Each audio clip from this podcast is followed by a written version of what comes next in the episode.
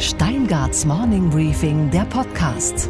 Guten Morgen, mein Name ist Michael Bröker und ich starte auch heute wieder gerne mit Ihnen in diesen Tag. Es ist Mittwoch, der 8. Juli. Roundup herbicide by Monsanto. There's never been a herbicide like it before. Es ist noch gar nicht mal 14 Tage her, als mein Kollege Gabor Steingart hier nachts auf der Pioneer One mit dem Vorstandsvorsitzenden der Bayer AG, Werner Baumann, telefonierte. Der hatte gerade einen fast 11 Milliarden Dollar schweren Vergleich mit den Glyphosatklägern in den USA geschlossen und wirkte glücklich. Nach der teuersten und wohl umstrittensten Übernahme in der Geschichte der deutschen Wirtschaft wollte der Bayer-Chef befreit vor allem endlich nach vorne blicken. Natürlich bedeutet das für uns auch, dass wir jetzt den Blick in die Zukunft richten können mit den Dingen, die äh, für uns, unsere Kunden und die Patienten wirklich wichtig sind, nämlich das, was Unternehmen eigentlich im Kern seiner Tätigkeit hat. Und das ist Gesundheit und Ernährung. Doch so schnell wurde selten jemand von der Realität wieder eingeholt. Ein Bezirksrichter in San Francisco hat Zweifel angemeldet, ob er einem Teil der Einigung auch zustimmen werde. Und zwar explizit dem Bereich, der den Umgang mit künftigen Klagen betrifft. Dafür hat Bayer allerdings bereits 1,2 Milliarden Dollar bereitgestellt. Das Gericht sei skeptisch hinsichtlich der Angemessenheit und der Fairness dieses Vorschlags, heißt es nun. Und es sei geneigt, den Antrag abzulehnen. Dieser eine Satz reichte schon, um den Kurs der Bayer-Aktie gehörig unter Druck zu setzen. Um 6% ging es gestern nach unten. Am 24. Juli findet nun eine Anhörung dazu in den USA statt.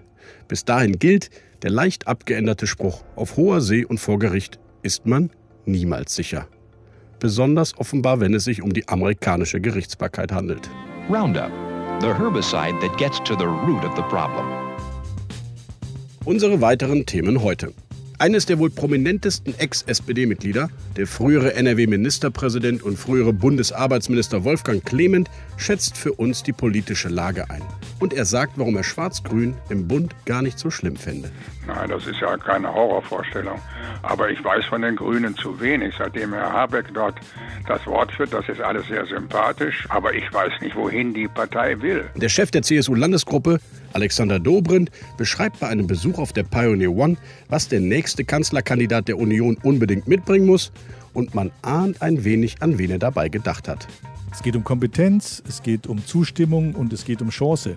Außerdem, Wall Street-Reporterin Sophie Schimanski spricht über eine kleine Sensation bei der Deutschen Bank und wir hören einen besonderen Moment der deutschen Sportgeschichte, an den sich wohl alle erinnern werden, auch wenn er schon 30 Jahre zurückliegt.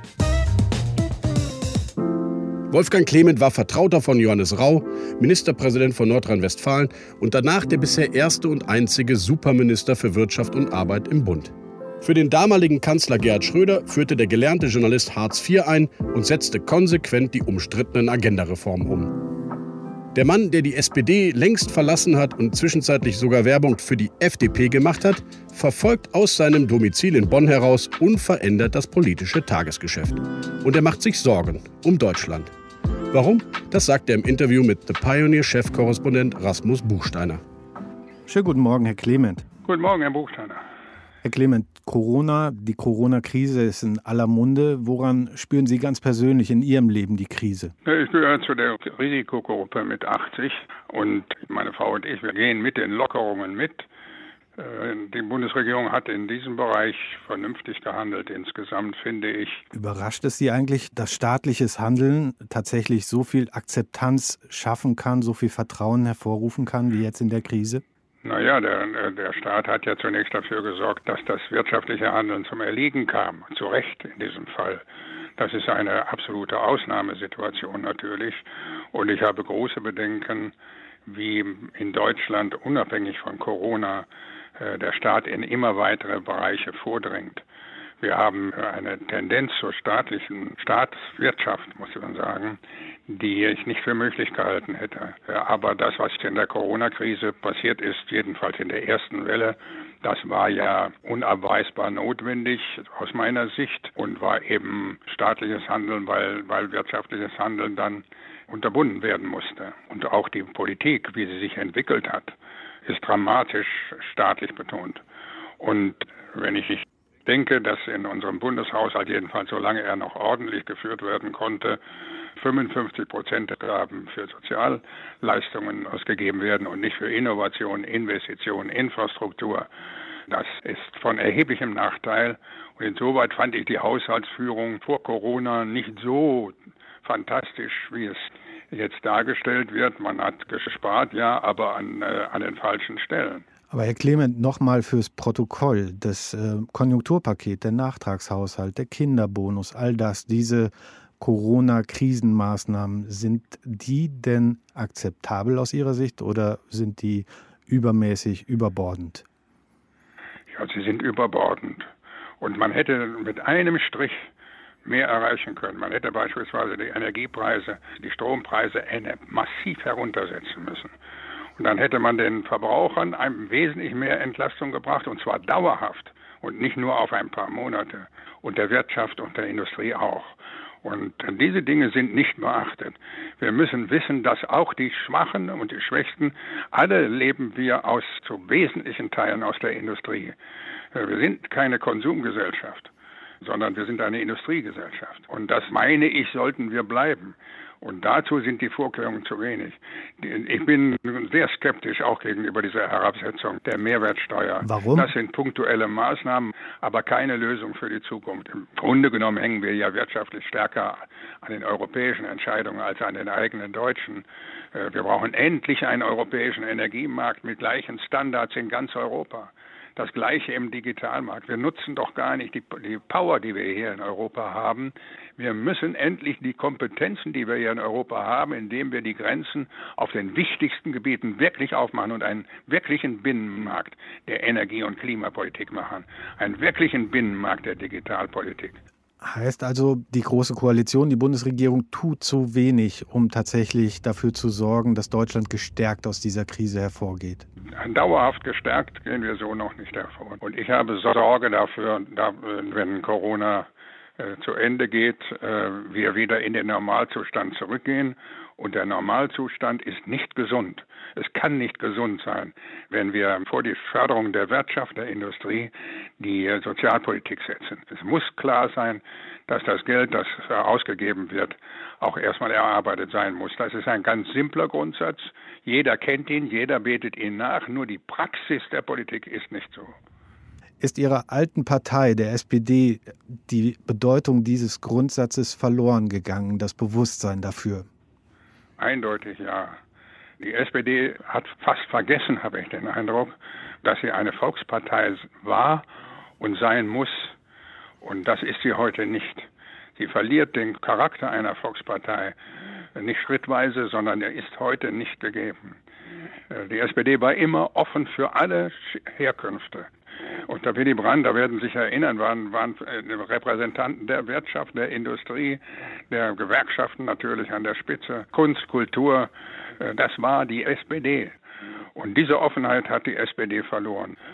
Es mag ja sein, dass das ein bisschen nostalgisch ist, wenn ich darüber rede, aber es ist klar der Charakter einer Volkspartei. Die Union hat das auch nicht mehr in der Form, wie es notwendig wäre aber sie hat davon noch wesentlich mehr. Und das schlägt sich heute in den Wahlergebnissen nieder und auch in der Politik. Die SPD denkt doch nicht heute an Selbstständige in ihrer Politik. Sie denkt doch in ihrer Politik nicht an Mittelstand. Sie sagen, Herr Clement, die SPD hat nicht mehr den Anspruch, ist de facto keine Volkspartei mehr. Eine solche Partei würden Sie der raten, überhaupt noch einen Kanzlerkandidaten aufzustellen? In Person ist Olaf Scholz sicher in der Lage, diese Rolle wirkungsvoll auszunutzen. Aber ob das reicht, Per Steinbrück war dazu auch in der Lage und äh, hat ja auch noch, ein, größeres Potenzial erreicht als die SPD heute. Nur wenn die Partei so etwas mit zusammengebissenen Zähnen nur macht, wird das natürlich nicht funktionieren. Was halten Sie denn vom neuen Führungsduo der SPD von Saskia Esken und Norbert Walter Borjans? Machen die gute Arbeit? Das weiß ich nicht. Ich nehme ja von denen kaum etwas wahr. Das ist das Funktionärsgeschehen in Berlin, das ich nicht mehr beurteilen kann. Aber ich nehme vom, von den beiden Vorsitzenden, heute tatsächlich amtierenden Vorsitzenden, fast nichts wahr. Letzte Frage, Herr Clement. Schwarz-Grün im kommenden Jahr, ist das eigentlich eine Horrorvorstellung für Sie? Nein, das ist ja keine Horrorvorstellung. Aber ich weiß von den Grünen zu wenig. Seitdem Herr Habeck dort das Wort führt, das ist alles sehr sympathisch. Aber ich weiß nicht, wohin die Partei will. Sie scheint jetzt im Moment beispielsweise dabei nachzuholen auf dem sozialen Gebiet, was sie meint tun zu müssen. Und das geht meines Erachtens wieder in eine Richtung, das erscheint die einzige, der einzige Politikbereich zu sein, in dem sie nicht überregulieren wollen. Ansonsten haben sie eine starke Neigung zur Überregulierung und die ist verhängnisvoll. Die haben wir in Deutschland leider hoch entwickelt und das begann ja schon mit dem Mindestlohn. Da wusste man, wenn man wollte, wusste man, der, der gesetzliche Mindestlohn wird die Tarifpolitik in Frage stellen. Und jetzt sind wir schon in der Diskussion, an dem wir mit den Erhöhungen bis 2022, 2023 in die Nähe oder teilweise schon in die Tarifpolitik. Gewerkschaften haben sich mit diesem, mit einem gesetzlichen Mindestlohn ein Bein gestellt. Da verweist man immer auf andere Staaten, in England oder in Frankreich oder sonst wo. Nur diese Staaten sind kein Beweis dafür, dass sie, dass sie die Tarifhoheit ausreichend hoch schützen und schätzen und wissen, dass die Tariffreiheit eine der grundlegenden Voraussetzungen der Freiheit ist und auch einer, eines äh, eigenverantwortlichen Wirtschaftens. Das hat nicht mit irgendwelchen Selbstverpflichtungen zu tun, sondern das funktioniert. Und die Tarifhoheit ist das A und O der wirtschaftlichen Unabhängigkeit derer, die dort davon abhängen. Nicht nur das Kapital, sondern auch die Arbeit. Und beides, Kapital und Arbeit, sehen wir heute immer noch in solchen Gegensätzen, die für die wirtschaftliche Entwicklung der Zukunft äh, nicht mehr die entscheidende sein wird. Ein scharfer Analyst der politischen Gegenwart, auch mit 80 noch. Wolfgang Clement, herzlichen Dank für dieses Interview. Ich danke Ihnen. Nördlich des Weißwurst-Äquators beginnt für die Bayern der Rest der Welt. Das Abenteuer, die Fremde, viel Laptop, wenig Lederhose könnte man böse sagen. Umso erstaunlicher, dass Alexander Dobrindt es schon seit fast 20 Jahren in der Ferne aushält. Aber der Reichstag steht bekanntlich in Berlin und Dobrindt ist seit 18 Jahren Mitglied des Deutschen Bundestages für die CSU. Er ist der vielleicht wichtigste und einflussreichste CSU-Politiker in Berlin. Allerdings nur, naja, solange nicht doch Markus Söder Kanzlerkandidat der Union und vielleicht sogar Kanzler wird. Was er zu einem möglicherweise ersten CSU-Kanzlerkandidaten seit 18 Jahren sagt und wie sich Europa im globalen Wettbewerb der Wirtschaftsregionen aufstellen sollte, darüber haben mein Kollege Gordon Repinski und ich mit ihm bei einem Besuch auf der Pioneer One gesprochen. Herzlich willkommen auf der Pioneer One, Alexander Dobrindt. Herzlich willkommen. Ja, vielen Dank äh, für die Einladung. Ich bin äh, auf jeden Fall mittelmäßig begeistert. Ähm, mittelmäßig nur? Ja, weil ähm, wir drehen uns hier immer im Kreis im Schiff und äh, ich hätte mir eine lange, große Fahrt durch Berlin gewünscht, aber nein, Spaß beiseite. Das ich dachte, ist, äh, Kehrtwenden ist die CSU doch gewohnt. Das ist also wie kann man so eine Unterstellung, wie kann man gleich am Beginn eines Interviews mit so einer Unterstellung anfangen? Nein, ich finde es ähm, erstmal, es ist äh, sensationell. Wir haben ja heute ein gutes Wetter und wenn man hier unterwegs sein kann und ähm, von daher, ich bin heute richtig froh, hier bei der Pioneer zu sein. Ja, vielleicht fangen wir einfach gleich mit den ganz harten Nachrichten äh, dann trotzdem an des Tages. Es gibt einen Wirtschaftseinbruch, den wir auf der europäischen Ebene erwarten, der noch ein bisschen schwerwiegender wird als eigentlich gedacht. Äh, was verändert Corona mit uns oder anders gesagt, wie muss sich jetzt die Wirtschaft darauf einstellen, dass es nach Corona irgendwann wieder bergauf geht? Ich glaube, dass erstmal alle verstanden haben, dass es nicht einfach darum geht, dass wir nach der Corona-Krise wieder bei Null anfangen, wo wir vor der Corona-Krise waren, sondern es muss natürlich darum gehen, dass wir einen Sprung machen.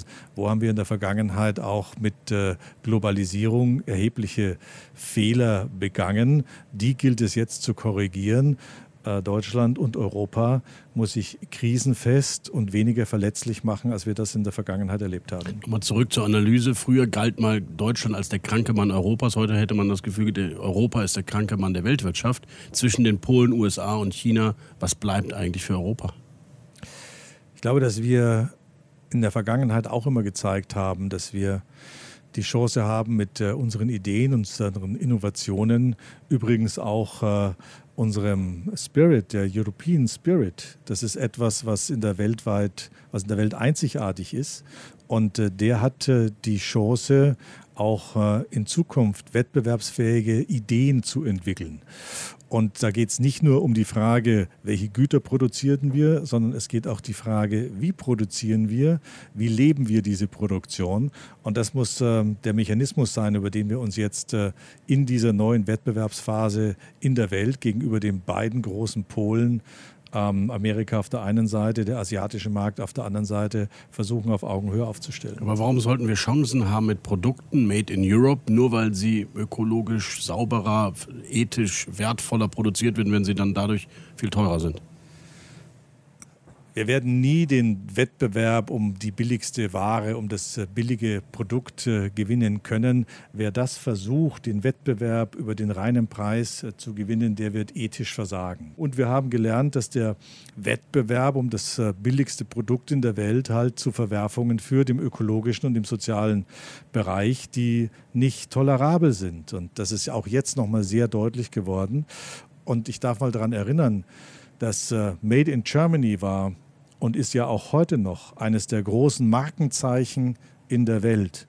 Aber Made in Germany ist nicht nur ein Versprechen an die Qualität eines Produktes, sondern es ist auch ein Versprechen an Werte, die in dieses Produkt mit eingegangen sind. Das heißt, die ethische Frage spielt da eine ganz besondere Rolle und deswegen will ich, dass wir über die ethischen Fragen von Wirtschaft wieder stärker reden und uns die auch zu eigen machen. Das ist ein Wettbewerbsvorteil äh, für Deutschland, für Europa und den müssen wir nutzen wertebasierte Wirtschaft, ethische Fragen, Lieferketten, äh, damit begeistern Sie möglicherweise auch Ihren nächsten Koalitionspartner, die Grünen, die äh, darüber ja auch sehr viel reden. Ist das auch ein kleines Ziel dieses Ansatzes?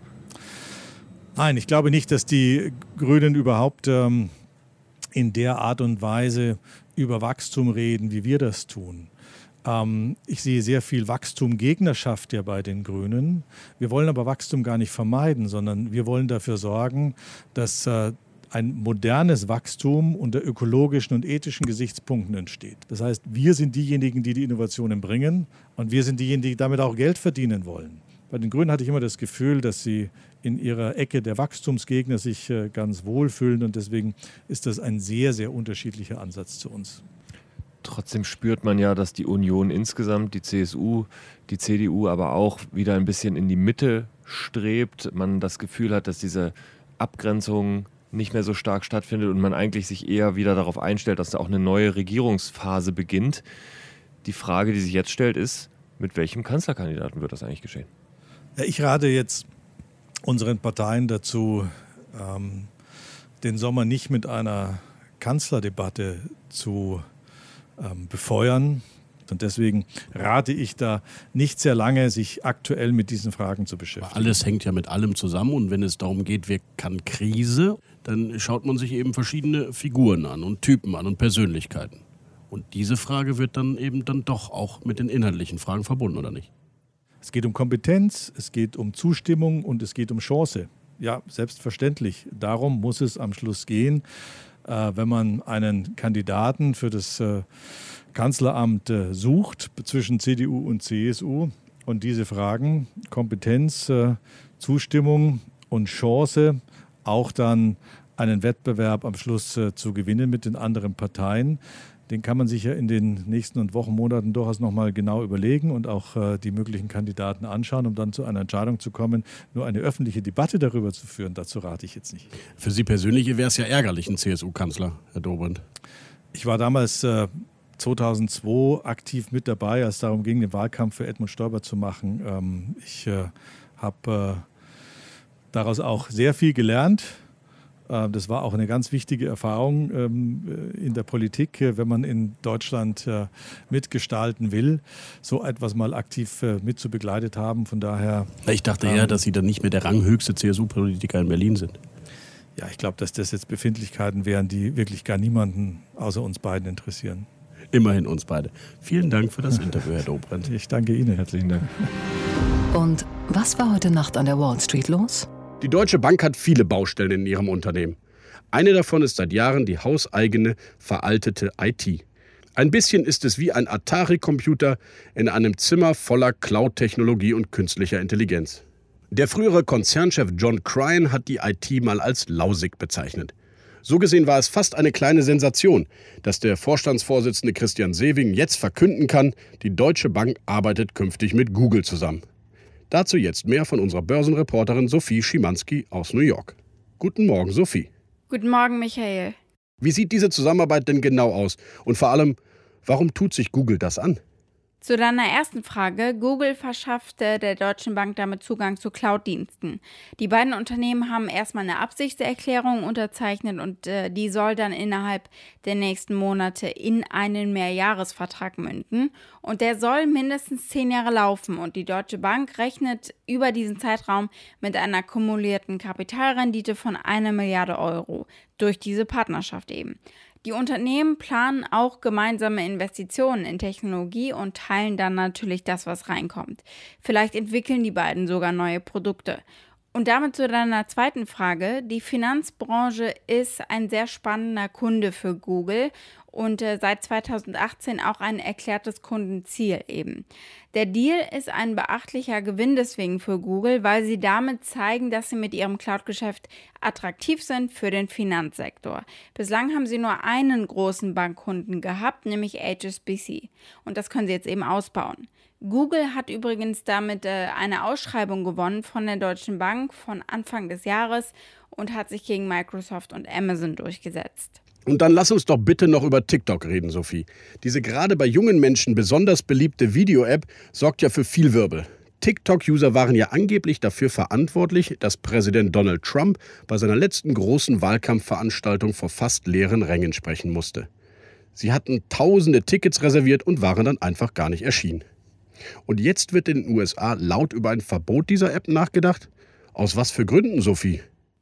Aus Gründen, die vor allem damit zu tun haben, wer hinter der App steckt. Das chinesische Unternehmen ByteDance. Und da geht es um zwei Belange. Die US-Regierung ist, ähnlich wie bei Huawei, besorgt, dass das Unternehmen Daten von US-Usern an die chinesische Regierung weitergibt. Und dann steht auch immer wieder der Vorwurf im Raum, dass die chinesische Regierung TikTok-Inhalte eben stark zensiert. Deswegen hat Washington auch schon Untersuchungen gestartet. Sie sagten, sie seien besorgt über die Sammlung von Benutzerdaten auf der Videosharing-Plattform und eben darüber, ob China Inhalte zensiert, die von US-Nutzern gesehen werden und dementsprechend eben äh, verzerrt werden. Und ich zitiere deswegen mal aus ähm, einem Statement vom Minderheitsführer Chuck Schumer und dem amtierenden Direktor des Nationalen Geheimdienstes aus dem letzten Herbst. Und daran siehst du eben, wie lange das auch schon läuft.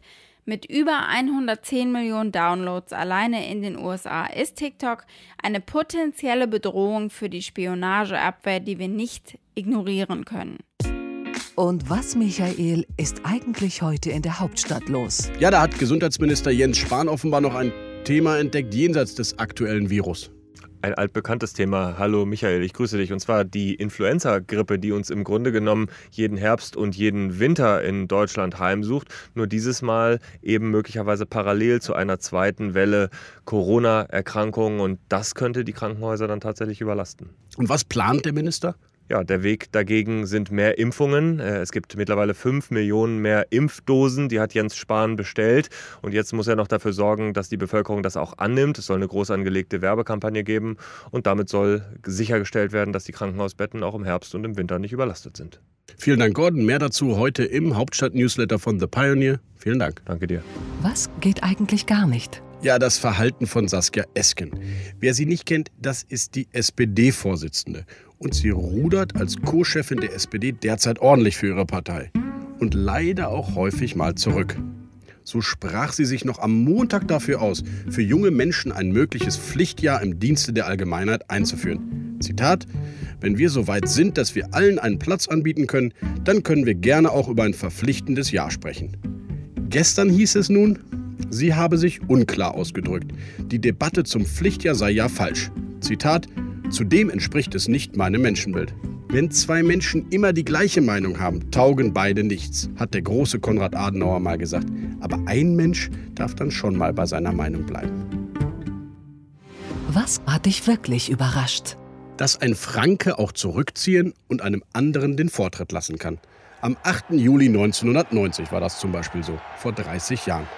Lothar Matthäus hätte sich unsterblich machen können. Ich war 13 Jahre alt, saß mit meinen Eltern in einer wunderschönen Ferienanlage in der Toskana vor dem Fernseher. Wir schauten natürlich das WM-Finale Deutschland gegen Argentinien. Lange stand es 0-0. Guido Buchwald machte das Spiel seines Lebens und meldete Diego Maradona komplett ab.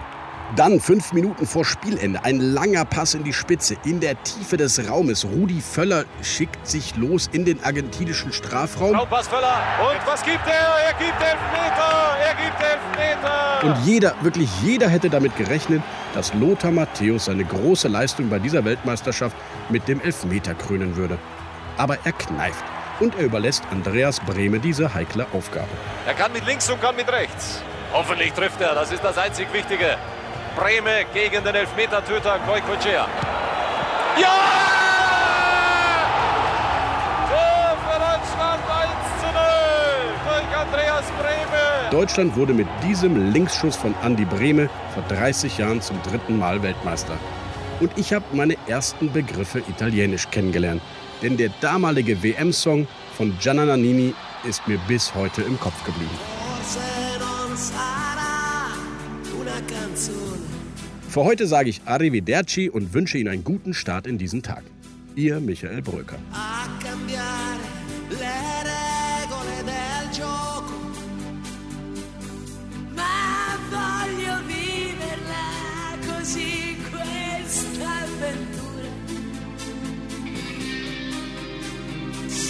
senza frontiere con il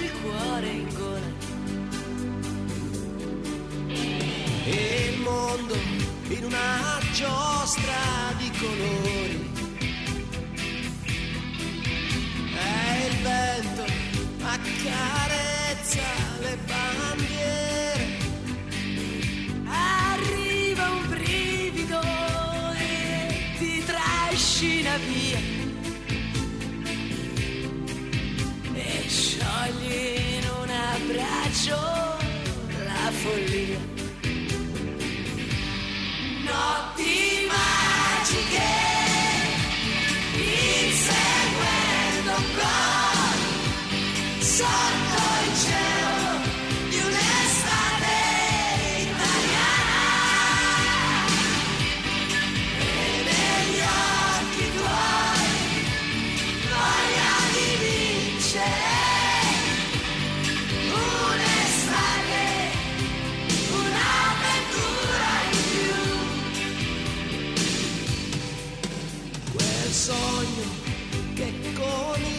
Comincia da bambino e che ti porta sempre più lontano. Non è una favola dagli spogliatoi escono i ragazzi e siamo noi. Notti